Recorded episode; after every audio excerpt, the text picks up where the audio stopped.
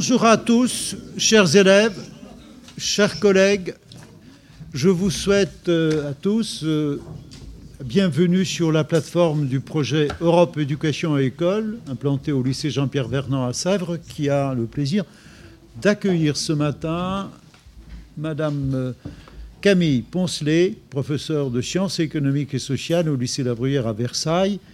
Elle nous proposera une réflexion sur la concurrence, sur la fonction, bien entendu, économique, mais également sociale, si j'ai bien compris, de la concurrence. Et euh, nous serons ravis, non seulement de réfléchir avec vous euh, en direct, mais éventuellement de discuter. Si vous avez des questions à nous poser, euh, vous voudrez bien vous installer sur notre plateau pour la deuxième partie de ce programme.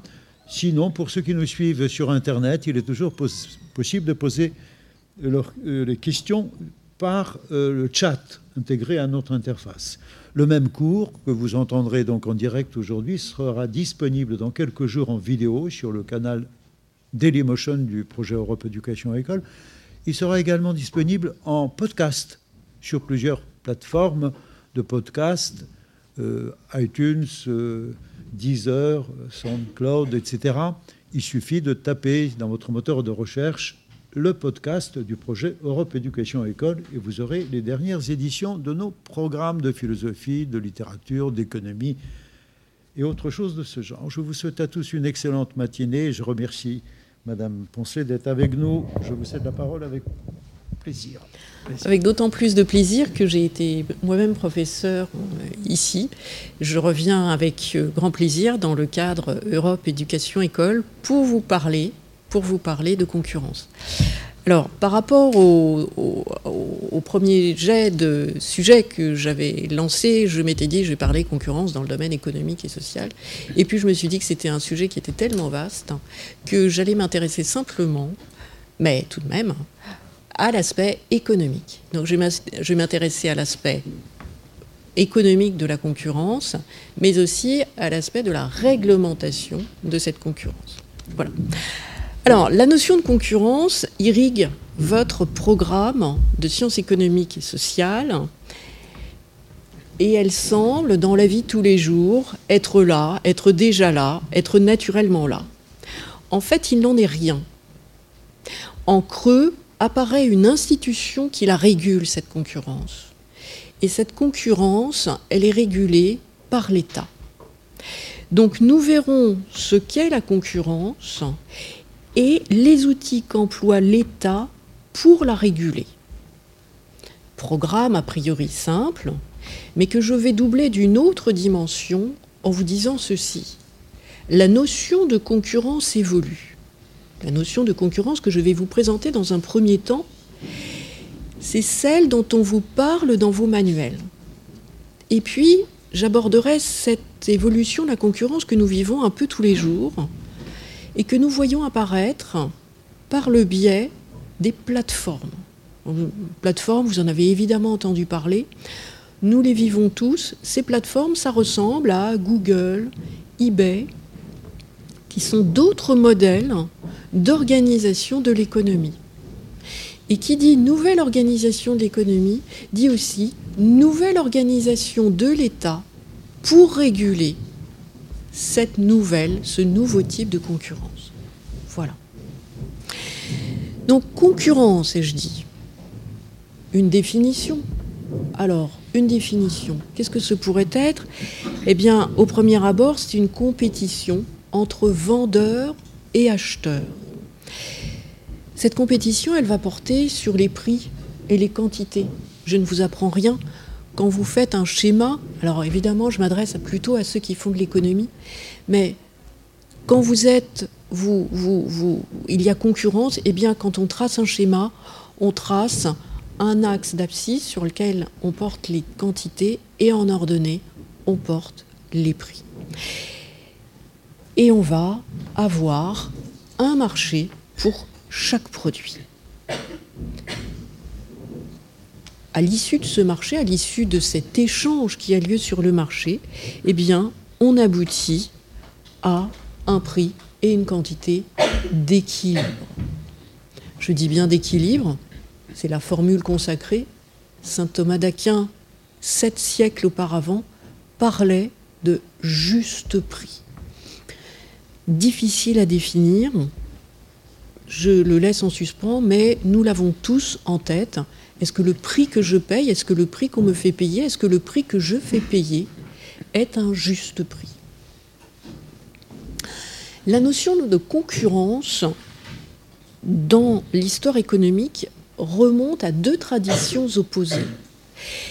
À partir du XVIIIe, je dis bien à partir du XVIIIe, nous avons d'abord une vision classique de la concurrence. Qu'est-ce qu'elle dit, la vision classique? Elle dit la concurrence, eh bien, ça aboutit à un ordre spontané.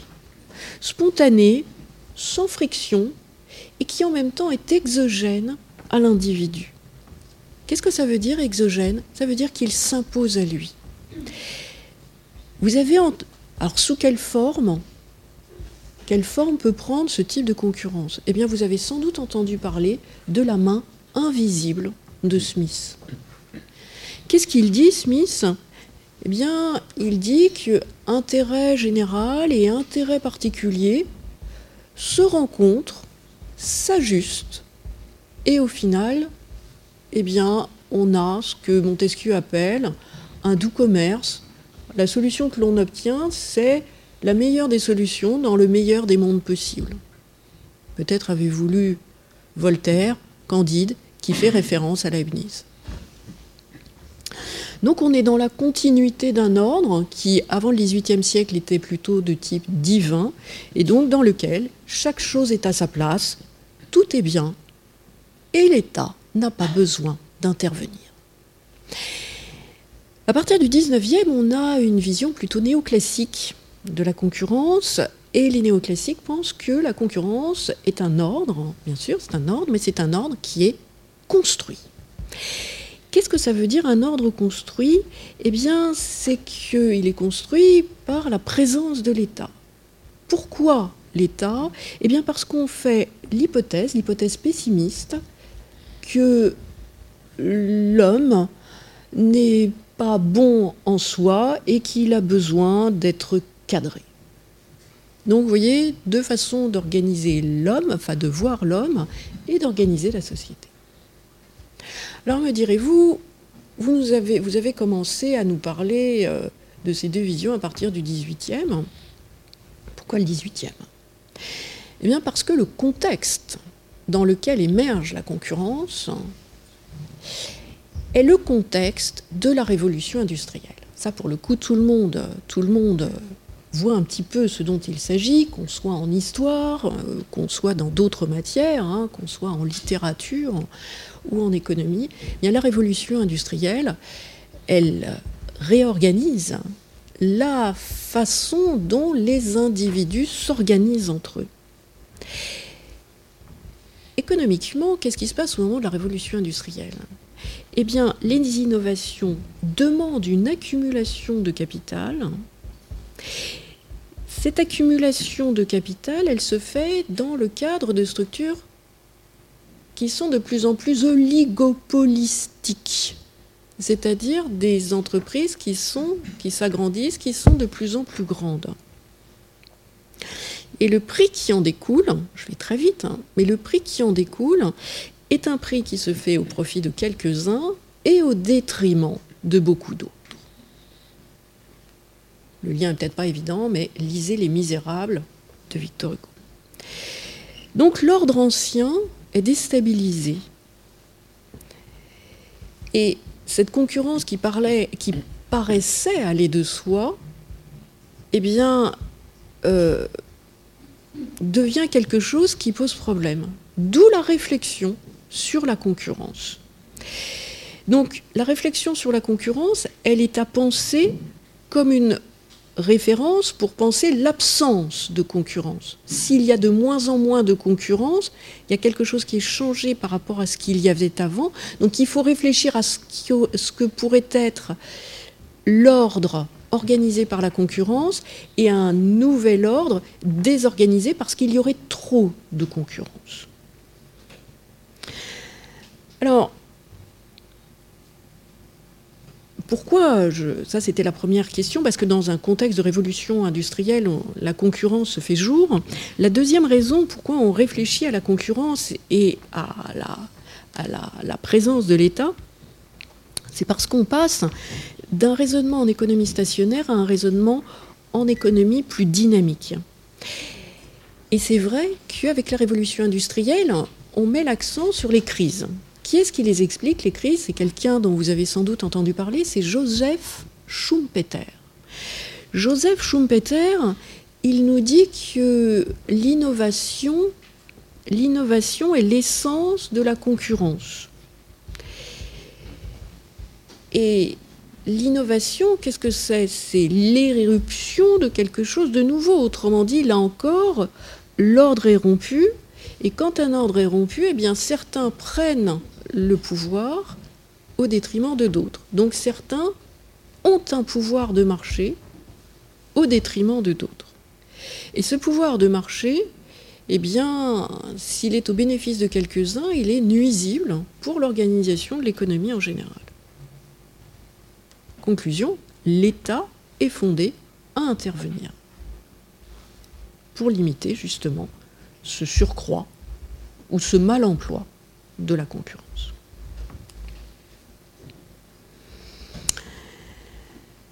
Si j'ai annoncé que la concurrence était la rencontre compétitive entre acheteurs et vendeurs, cette définition perd de son importance aujourd'hui. Pourquoi? Parce que on a une apparition de ce que l'on appelle marché multiface. Ce que l'on appelle les marchés multifaces, ce sont des marchés dits que l'on appelle aussi des plateformes. Et tout à l'heure, j'ai cité Google, Le Bon Coin, Uber.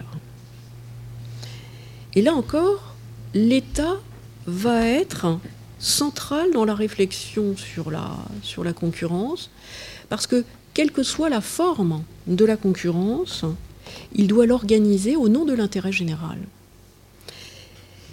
Et nous verrons que si la notion de concurrence évolue, il faut que la politique de la concurrence qu'organise l'État, elle aussi, évolue. Voilà. Aujourd'hui, euh, le problème qui se pose, c'est est-ce que certaines entreprises ne seraient pas en train de dicter leur ordre économique, leurs préférences aux États? Ça, c'est une vraie question qui nous occupe. Alors, dans une première partie, je verrai l'ordre spontané, celui qui vous est présenté dans vos manuels, qui est le standard, la réflexion à partir de laquelle on peut penser la concurrence. Donc, grand 1, un ordre spontané grâce à la concurrence sur le marché et dans la société.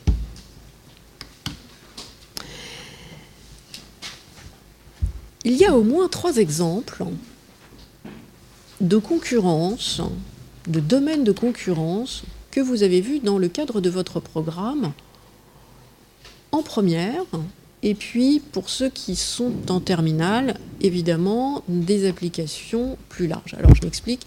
En première, vous avez vu la concurrence sur le marché du travail. Et en terminale, vous verrez l'application de la concurrence sur le, dans le cadre du commerce international et dans le cadre du développement durable. Alors, je prends au moins deux exemples. Un exemple de première, sur le marché du travail.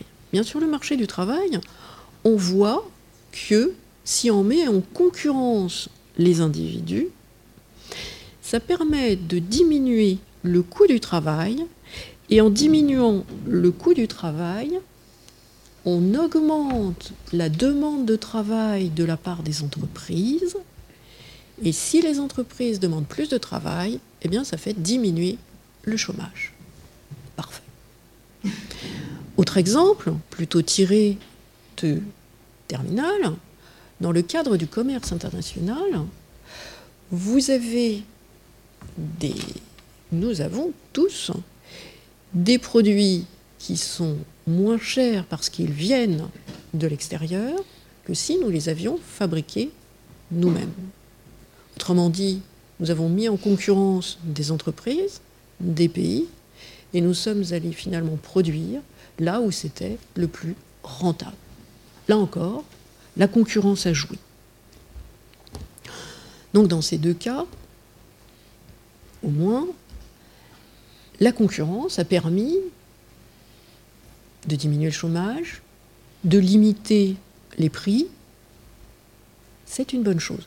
Donc nous avons un équilibre qui apparaît. C'est ce que l'on appelle l'équilibre, l'équilibre, alors je vais parler aux économistes, l'équilibre P étoile, Q étoile. Autrement dit, j'ai une rencontre d'offreurs et de demandeurs qui arrivent à s'organiser pour obtenir un équilibre stable en termes de prix, P étoile, et de quantité, Q étoile. Maintenant, j'ai rentré dans le, le dur avec l'organisation sous forme de graphique de la concurrence.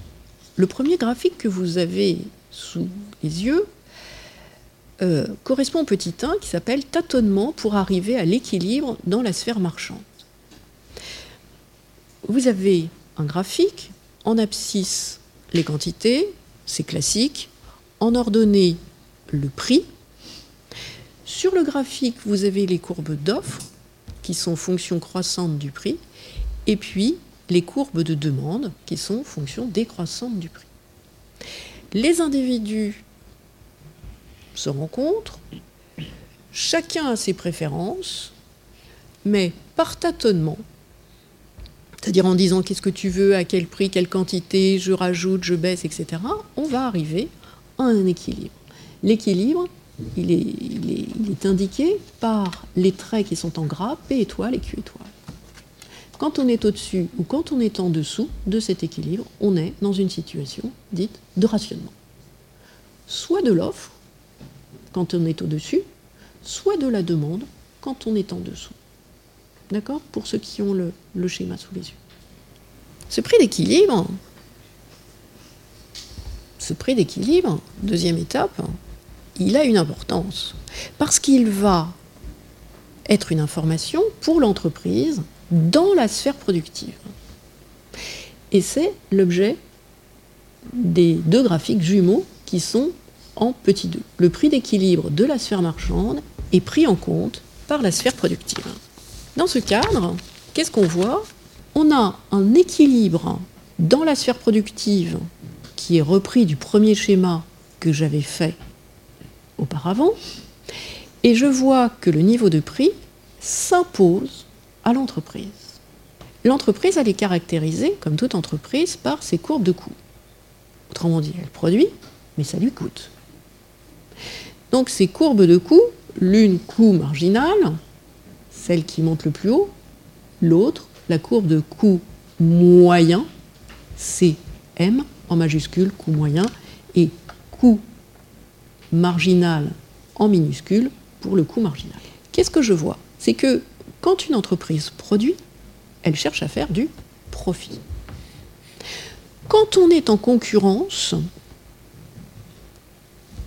comme je le présente dans mon premier graphique, quand on est en concurrence dite pure et parfaite, eh bien, chacune a un profit minimal et c'est le même pour tout le monde.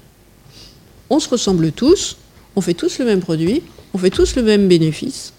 Est-ce que c'est une solution qui est agréable? Pas tant que ça. Pas tant que ça. Parce que en économie, comme partout ailleurs, on cherche à se distinguer à faire différemment, à faire mieux. Et chaque entreprise va chercher à sortir de ce cadre qu'est la concurrence. Sur quoi peut-elle agir? Quand vous regardez le graphique, la partie 2 euh, de ces graphiques jumeaux, on voit que le prix est donné. Donc si le prix est donné, sur quoi peut agir l'entreprise? Sur ces courbes de coûts. Sur ces courbes de coûts. Alors, troisième graphique, la solution pour se démarquer des autres, c'est-à-dire sortir de ce cadre de la concurrence qui est extrêmement contraignant, eh bien, c'est d'avoir des coûts qui sont plus performants que ceux des autres.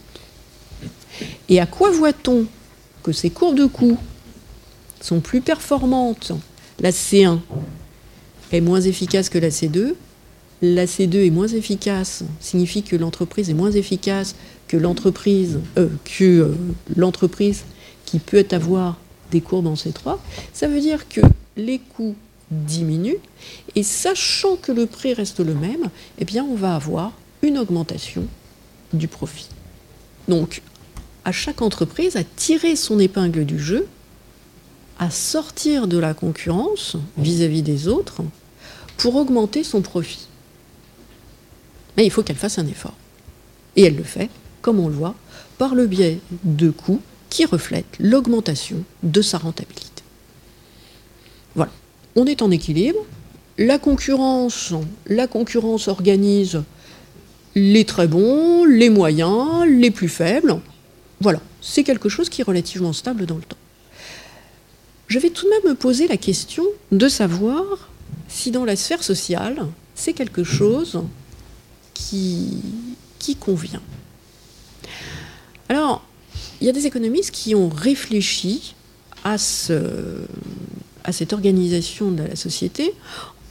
Et un des économistes qui a réfléchi, c'est Arthur Pigou, dont j'ai cité le, que je cite avec, euh, euh, son ouvrage principal qui s'appelle L'économie du bien-être. Il est théoricien de l'économie du bien-être. Et il dit, Pigou, on est dans les années 1920, il dit la flexibilité due à la concurrence permet d'aboutir à la meilleure répartition possible des revenus dans l'économie. Donc la concurrence est une bonne chose, il ne faut rien y changer. Et on sait que quand on a atteint l'équilibre, que je vais qualifier, alors vous le verrez peut-être plus tard, d'optimum parisien, eh bien, quand on est à ce niveau d'équilibre, il ne faut surtout pas y toucher parce que, parce que, si on changeait quoi que ce soit dans cet équilibre, ça serait peut-être au bénéfice de l'un, mais au détriment d'un autre. Alors, si ce doit être au détriment d'un autre, on n'y touche plus. Donc l'équilibre est stable. Donc en conclusion, ce qu'on voit, c'est qu'en concurrence pure et parfaite, une situation d'équilibre général est une situation où tous les marchés sont à l'équilibre. Cette théorie explique comment les décisions des individus, poursuivant leurs propres intérêts, préférences, besoins, aboutissent à une, à une situation qui est socialement satisfaisante. Donc je terminerai par cette phrase de Frank Hahn, qui est spécialiste de l'équilibre général, qui dit Les prix d'équilibre imposent l'ordre dans un chaos potentiel. Voilà. Donc nous sommes à l'équilibre et c'est un équilibre qui est satisfaisant pour tout le monde. Mais, deuxième partie, la concurrence ne permet pas toujours un équilibre aussi harmonieux que les théoriciens de l'équilibre ont pu le dire. Alors, pourquoi? Je, vais voir pourquoi, et je vais dire que dans ces cas-là, l'État va intervenir, puisque la concurrence ne se suffit plus à elle-même pour organiser la société, l'État va intervenir parce que la libre concurrence ne permet pas un optimum. Et de façon générale, l'État va se charger d'organiser la concurrence. Donc vous voyez l'évolution de mon discours. Au départ, j'ai dit dans cette première partie que, ma foi, la concurrence permettait un équilibre et une satisfaction des parties prenantes sur le marché. Dans un deuxième temps, je dis bah non, et l'État doit intervenir. Alors il va intervenir en premier temps parce qu'il y a des défaillances sur le marché, et je vais les citer. Et dans une deuxième sous-partie, je dirais que l'État intervient de façon générale et nous verrons les outils qu'il met en place pour justement conserver, organiser, réguler la concurrence. Donc grand A, le recours à l'État lors des défaillances de marché. Qu'est-ce qu'on appelle une défaillance de marché? On appelle une défaillance de marché, selon les théoriciens de l'économie du bien-être, Arthur Pigou, une situation dans laquelle, pour des raisons techniques, la régulation par la concurrence, le laisser-faire, se révèle impossible, inadéquat, pas souhaitable. Quelles sont ces défaillances? Je fais appel au programme de première dans le questionnement qu'est-ce qu'un marché concurrent euh, Quelles sont les défaillances du marché? Elles sont au nombre de trois. Je vais les énoncer en disant il s'agit d'abord du fait que l'État veut organiser ce que le marché n'arrive pas à produire, ce sont les biens collectifs. Le deuxième, le deuxième, la deuxième défaillance, ce sont ce que l'on appelle les externalités. Et quand je parle d'externalités, c'est-à-dire des effets qui sont externes au marché. Et puis, troisième temps, j'aborderai les situations de monopole. Je commence avec la première défaillance qui est la production de biens publics. Alors, je commence avec celle-ci parce que c'est peut-être euh, celle qui est la plus, euh, la plus proche de nous. Qu'est-ce que c'est qu'un bien public? C'est un bien dont l'État estime qu'il est indispensable pour l'organisation de la société. Alors vous bénéficiez, nous bénéficions de biens collectifs. Et je disais que vous, vous en bénéficiez au premier chef, puisque la formation, l'éducation est un bien public. Je rappelle que vous avez en moyenne 19 ans à être assis sur les bancs de l'école. Ce bien, il a deux caractéristiques. Alors je rentre un petit peu dans le détail, c'est un peu technique, mais tout de même, pour ceux qui sont en économie, c'est important. C'est un bien qui est non rival. Qu'est-ce que ça veut dire non rival Ça veut dire que la consommation d'un individu par ce bien n'en prive pas les autres. C'est pour ça qu'on l'appelle collectif. Par contre, je fais un contre-exemple. La baguette, si je la consomme, c'est moi qui la consomme et j'en prive quelqu'un d'autre. Par contre, l'éducation, si vous consommez de l'éducation, ça prive personne d'autre d'en consommer aussi. Et puis la deuxième caractéristique, c'est qu'il est non excluable. Autrement dit, non excluable par le prix. Et le producteur, l'État, n'est pas non plus en mesure de faire payer le prix à ses utilisateurs parce que c'est un bien dit indivisible. Quand le ministre de l'Éducation lance un programme, ce programme, il est pour tout le monde. Il n'y en a pas qui sont pour ou qui sont contre. Il est pour l'ensemble de la société. Donc voilà ce qui est un bien collectif. Alors pourquoi le marché est-il mis en défaut? Eh bien parce que les agents ne vont pas révéler leurs préférences. Et ils ne révèlent pas leurs préférences pour ce bien parce qu'ils ne souhaitent pas payer ce bien. Donc si personne ne souhaite payer pour ce bien, pour la production de ce bien, alors qui est-ce qui va le produire? Personne. Donc si on pense tout de même que l'éducation est importante, alors il ne faut pas compter sur le privé, mais il faut que ce soit l'État qui s'en charge. Donc l'État intervient parce qu'il pense que c'est indispensable. Alors j'ai cité l'éducation, mais il y a d'autres biens collectifs ce peut être la sécurité militaire, ce peut être l'éclairage public. Ce sont des exemples que vous avez évidemment en tête qui nous intéressent tous. Donc comment l'État intervient-il? Eh bien, l'État intervient par le biais des impôts. Si les individus ne payent pas directement pour le bien, ils vont payer de façon indirecte par le biais des impôts. Voilà.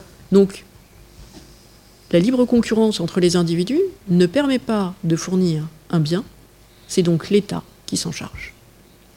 OK pour le bien collectif. Le deuxième bien, la deuxième défaillance de marché dont je voudrais parler, concerne les externalités. Qu'est-ce que c'est qu'une externalité? Si je donnais un synonyme, je dirais que c'est un effet qui est externe au marché. Qu'est-ce qu'un effet externe? Un effet externe, je dirais un peu comme son nom l'indique, c'est la conséquence d'une activité économique qui n'est pas prise en compte par le marché. Il y a des externalités qui sont positives, il y a des externalités qui sont négatives. J'en donne un exemple pour que vous compreniez bien les choses. Une externalité négative, en tout cas en cas d'externalité négative, celui qui en est à l'origine ne paye pas les conséquences de ses actes. Il laisse les autres, ceux qui l'entourent, payer. Je donne un exemple pour être plus, plus clair. Quand une entreprise pollue, ça crée ce que l'on appelle des externalités sur la population, dans l'air, dans le voisinage. Est-ce que l'entreprise prend en compte ces coûts qu'elle inflige aux autres? Non, généralement non. Donc il y a quelque chose qui est produit et qui n'intègre pas le coût de l'entreprise. Donc, il y a bien quelque chose qui est externe au marché. Je peux prendre aussi, pour que vous familiarisez avec le concept d'externalité, une externalité qui est positive. Une externalité positive, c'est celle dont tout le monde profite, mais dont celui qui est à la source n'est pas rémunéré pour cela. C'est la fameuse fable des abeilles de Mandeville qui date du XVIIIe. Je fais quelque chose au profit des autres, mais je n'en suis pas payé en retour. Donc ce décalage, eh bien, c'est ce que j'ai appelé l'externalité. Alors, là encore, la question c'est pourquoi le marché est-il mis en défaut? Pourquoi la concurrence ne permet-elle pas de donner un prix à, cette action? Puisque production il y a. Ce dont on s'aperçoit, c'est que le système de prix n'est pas suffisamment informatif. Il ne guide pas les individus vers les actions optimales. Alors pourquoi je dis optimales? Eh bien parce que dans la fable des abeilles, si celui qui est à l'origine du bien-être aux autres, pour les autres, était rémunéré, qu'est-ce qu'il ferait? Eh bien, il produirait plus. Parce que le, bénéfice qu'il en tirerait serait plus grand. Et il a tout intérêt à avoir un bénéfice plus grand. Mais comme il n'en est pas rémunéré, il ne cherche pas à produire plus. Donc, quand on est en externalité positive, on va avoir une sous-production. Et quand on est en externalité négative, on va avoir une sous-production. D'accord? Donc je répète, j'espère que j'ai été clair. Quand on est en externalité positive, les gens produisent moins que ce qu'ils pourraient, donc on est en sous-production. Et quand on est en externalité négative, on produit plus que l'on devrait, donc on est en surproduction. Et puis dernière chose, dernière défaillance, c'est que l'État ne sait pas gérer les rendements d'échelle. Alors c'est un peu compliqué ça. Hein. Les rendements d'échelle, mais la suite de la phrase, ça vous la comprenez, qui aboutissent à des situations de monopole. Alors, qu'est-ce qu'un monopole? Alors je vais être euh, Qu'est-ce qu'un monopole naturel? Eh bien, un monopole naturel, c'est une situation qui s'établit sur un marché quand le coût des facteurs utilisés diminue à mesure que la production augmente. Je m'explique.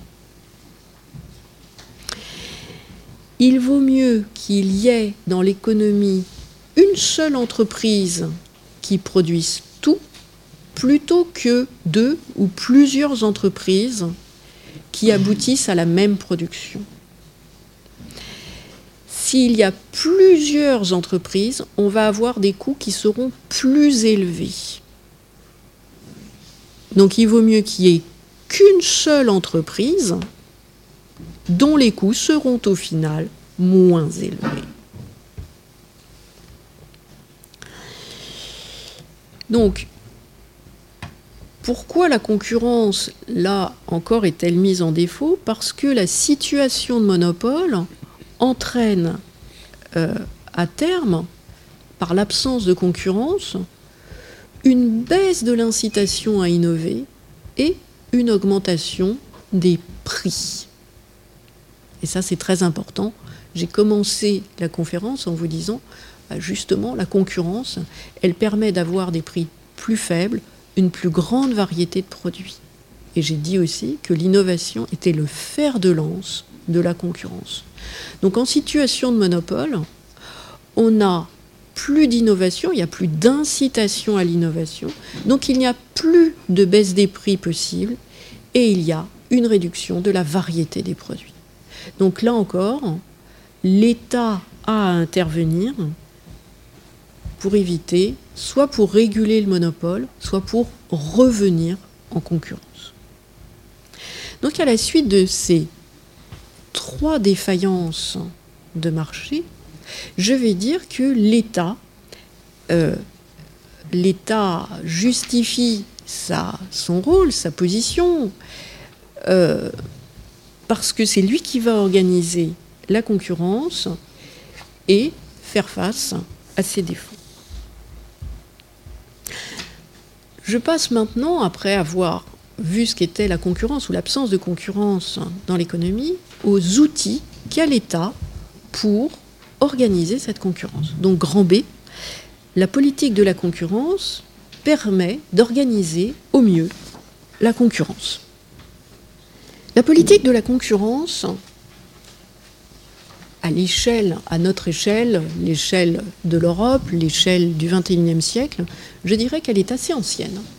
La mise en place d'une politique euh, de justification de l'État dans euh, le cadre économique est relativement euh, ancienne parce que elle, elle, prend naissance aux États-Unis au XIXe siècle, à la toute fin du XIXe siècle. Je vous ai cité, je vous ai cité je vous ai cité Chairman, qui est un député américain et qui dit la chose suivante sur l'importance à la fois de la concurrence et du rôle de l'État dans l'économie. Je, vous le lis. La conscience populaire est troublée par l'émergence de problèmes nouveaux qui menacent la stabilité de l'ordre social. Vous vous souvenez qu'en première partie, j'ai beaucoup parlé de stabilité. Le plus sérieux, donc, de ces problèmes nouveaux, est celui qui découle de l'accroissement en une seule génération des inégalités de chance, de conditions sociales et de richesse par la faute de la concentration du capital. Tout à l'heure, je vous ai parlé de la révolution industrielle et de ses conséquences en termes d'accumulation. Donc par la faute de la concentration du capital au sein de vastes coalitions destinées à contrôler le commerce et l'industrie et à détruire la libre concurrence. Sherman, il est entendu et il va être à l'origine d'une loi qui va s'appeler aux États-Unis le Chairman Act et qui a pour objectif de réguler les pratiques qui seraient non concurrentielles. Autrement dit, d'organiser la concurrence. Donc on peut dire que c'est relativement ancien, 1890 aux États-Unis. Je vais dire c'est ancien parce que la politique de la concurrence, elle rentre dans le cadre européen avec le traité de Rome en 1957 et elle rentre en France, une introduction, voyez-vous, encore plus récente, plus d'un siècle après les États-Unis, en 1986, avec la création des autorités de la concurrence. Alors, il n'y a pas que l'Europe et les États-Unis, les pays émergents, eux aussi, sont impliqués, se posent des questions et se disent est-ce que finalement la politique de la concurrence, c'est un préalable au développement ou est-ce que ça doit accompagner ou est-ce que c'est plutôt le résultat du décollage économique? On ne sait pas.